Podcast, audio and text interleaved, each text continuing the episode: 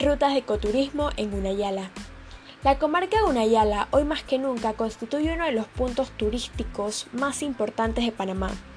Gracias a su naturaleza prodigiosa, sobre todo la cultura del pueblo Unadule, que ha motivado interés en todo el mundo.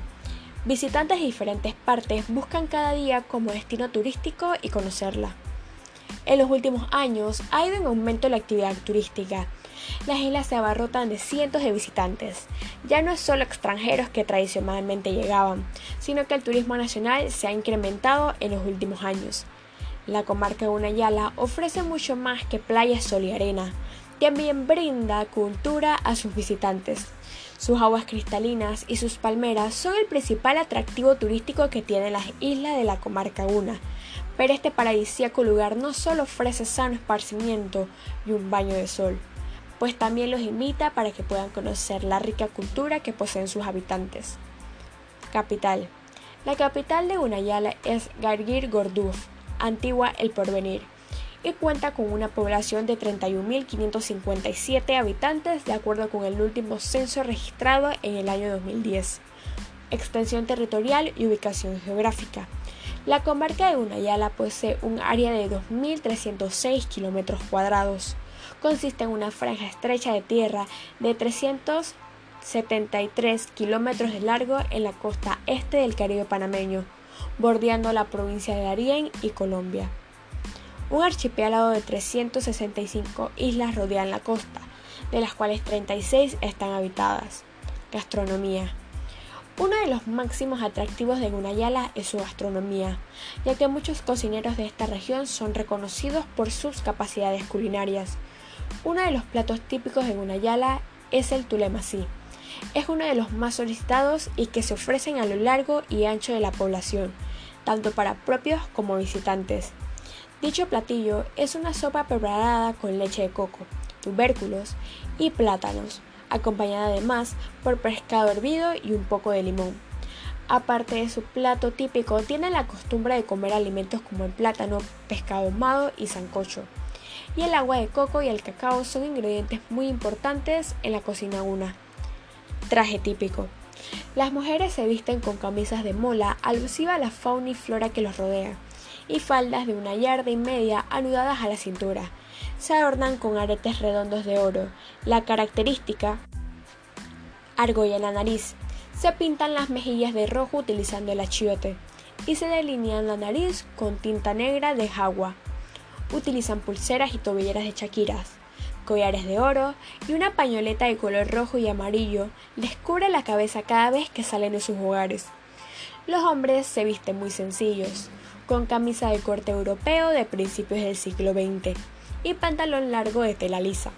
Adornan su cabeza con sombrero y para las ceremonias importantes usan corbatas con dijes de oro. También usan anillos de oro en la nariz. Festividades. Como primer punto tenemos la fiesta de la aguja. Consiste en la perforación de tabique nasal, sobre todo de las niñas. Esta fiesta se realiza solo en el seno familiar.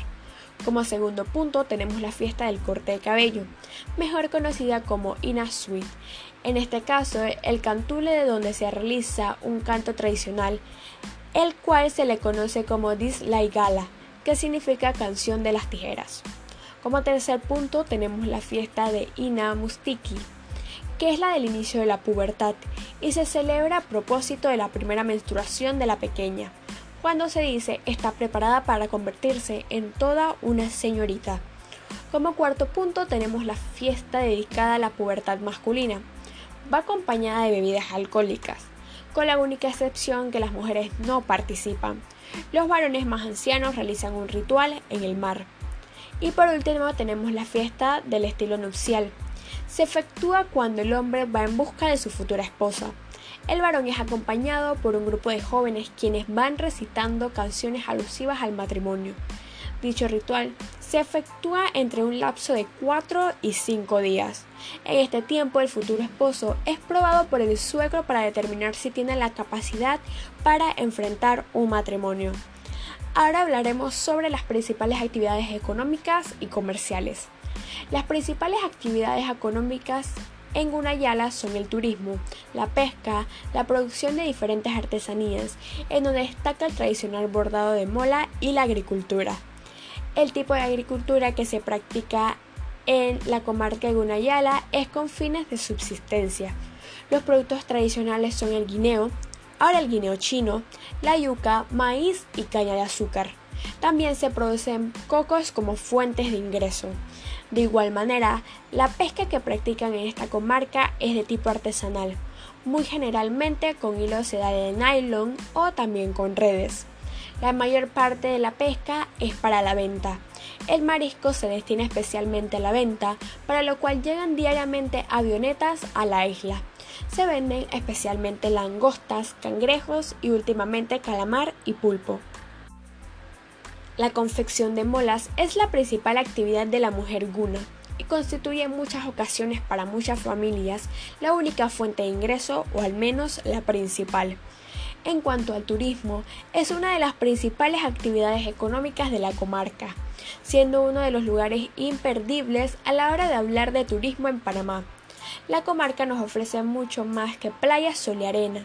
También brinda mucha cultura a todos aquellos que se animen a visitarla. En la comarca de Gunayala existen instalaciones turísticas, siendo en su mayoría pequeños hoteles para el ecoturismo. Cuenta con muchos atractivos turísticos naturales y culturales, ofreciéndole al visitante una variedad impresionante de atractivos tales como sus hermosísimas playas, ecoturismo, turismo cultural tradicional, turismo de aventura, hiking, observación de aves y sea kayak, entre otros. Todo esto, unido a la cultura tradicional que aún mantienen los cunas, lo hacen sin lugar a dudas uno de los destinos turísticos más excitantes que ofrece Panamá al mundo. Actividades de ecoturismo. ¿Cómo llegar a Gunayala? Primero tenemos por avión. La manera más rápida y cómoda de llegar a Gunayala es por vía aérea. La única empresa que provee este servicio es Air Panama, operando desde el aeropuerto de Albrook a diversas islas. Luego tenemos el Ayutupo. Vale la pena verificar los destinos ofrecidos, pues la, pues la oferta varía a menudo. Por ejemplo, actualmente solamente tienen vuelos comerciales a Ayutupo y Playón Chico.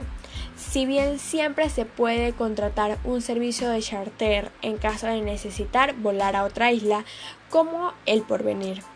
Los vuelos a y desde Gunayala siempre salen temprano por la mañana, duran aproximadamente una hora y cuestan cerca de 150 dólares. Carretera particular.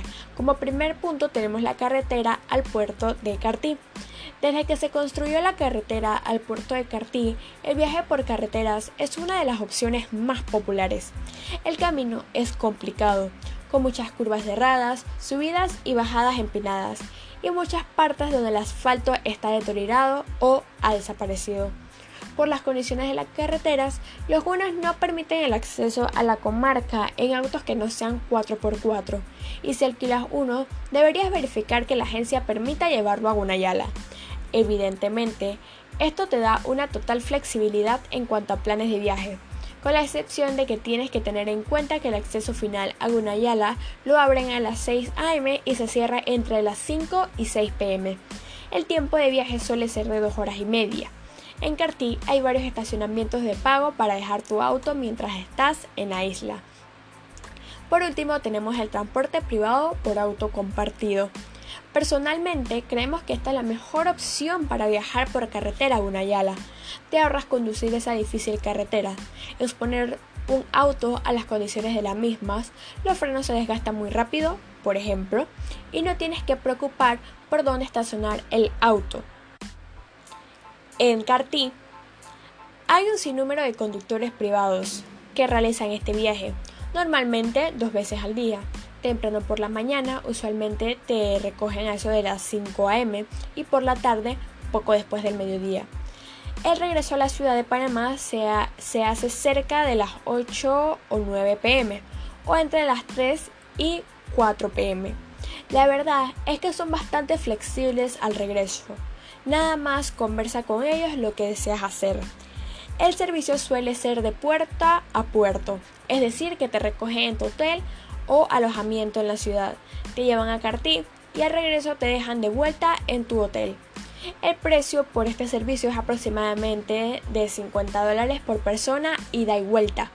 Los autos que usan suelen ser tipo Toyota Land Cruiser Prado y es común que vayan repletos de pasajeros, sobre todo en fines de semana.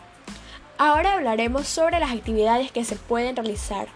En primer lugar, como ya hemos mencionado, sin duda una de las principales razones para visitar este lugar es la naturaleza que lo rodea por todos lados.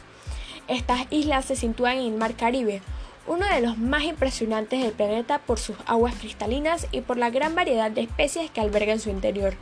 Por ello, si eres amante de la naturaleza y de los animales, algas y la vida marina en general, este es uno de los lugares que tienes que visitar sí o sí.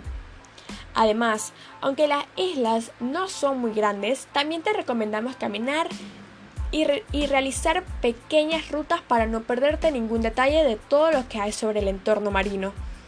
Otro de los planes que no puedes perderte si acudes a San Blas es disfrutar del atardecer y del amanecer. Estos momentos de día son totalmente mágicos en la isla. Y es que si hablas con cualquier local, te recomendará los mejores puntos para disfrutar de estos momentos. Como las islas no son excesivamente extensas, podrás caminar fácilmente a cualquiera de estos lugares.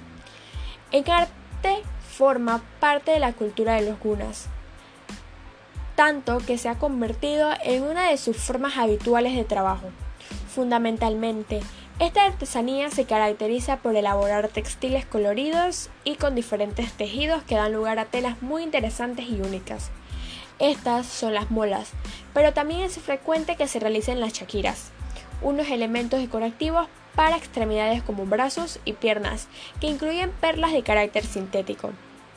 Si tienes la oportunidad de ver cómo lo elaboran en directo, te animamos a que les preguntes más acerca de sus métodos para crear estas piezas únicas. Si eres aficionado a las artesanías, esta experiencia te encantará y podrás conocer nuevas formas de trabajar las telas. En las diferentes islas puedes hacer actividades al aire libre como recorridos en barco, buceo y snorkel, recorridos por parajes naturales, recorridos con motora, recorridos en kayak y canoa, tours y chartres de pesca, acampadas y senderismos guiados, alquiler de barcos. Estas son las principales razones para visitar las islas de Gunayala.